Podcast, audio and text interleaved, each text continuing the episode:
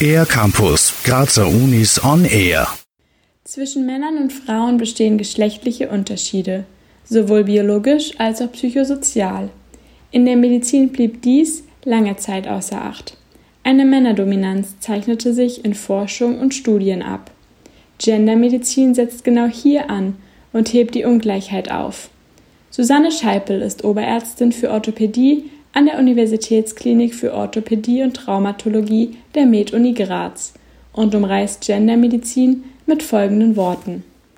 Und damit ist Gendermedizin die Bemühung oder ist ein interdisziplinärer wissenschaftlicher Zugang, das ist, glaube ich, das Wichtige, der versucht oder anstrebt, eine gleichwertige Gesundheitsversorgung auf allen Ebenen von Gesundheit und Krankheit von Männern und Frauen zu erzielen.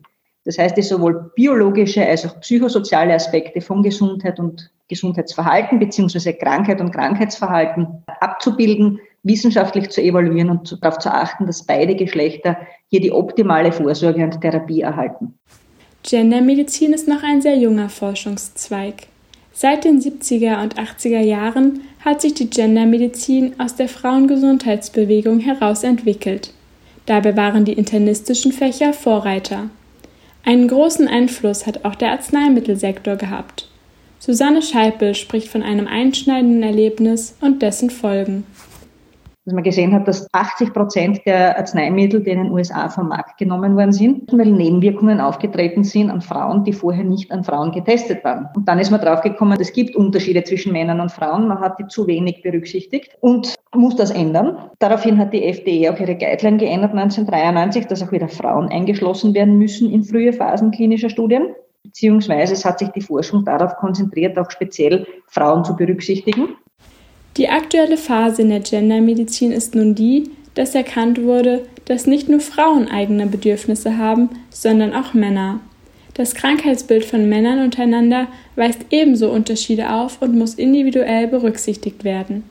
Der Weg ist also noch lang, denn Gendermedizin hat sich erst vollkommen etabliert, wenn es systematisch auf allen Ebenen von Aus- und Fortbildung Gendermedizin enthalten ist. Das heißt, es betrifft einerseits die Ausbildung von Studierenden, als auch die Ausbildungsseminare von Fachärztinnen und Fachärzten, beziehungsweise muss es auch auf Universität in allen Forschungs- und hierarchischen Ebenen implementiert sein. Das heißt, es darf keine randständige Institution sein, dass halt einer oder eine sich mit Gendermedizin beschäftigt. Das geht natürlich nur, wenn sowohl bottom-up als auch bottom-down eine Awareness dafür da ist. Also von den Auszubildenden, aber auch von den Ausbildnern und Ausbildnerinnen, die das systematisch weitergeben und auch vorleben.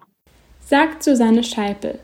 Seit dem Wintersemester 2021-2022 ist die Ringvorlesung für Gendermedizin verpflichtend in den Lehrplan aufgenommen und schafft und stärkt somit das Bewusstsein für Genderaspekte in der Medizin. Für den R-Campus der Grazer Universitäten an Sophie Aue.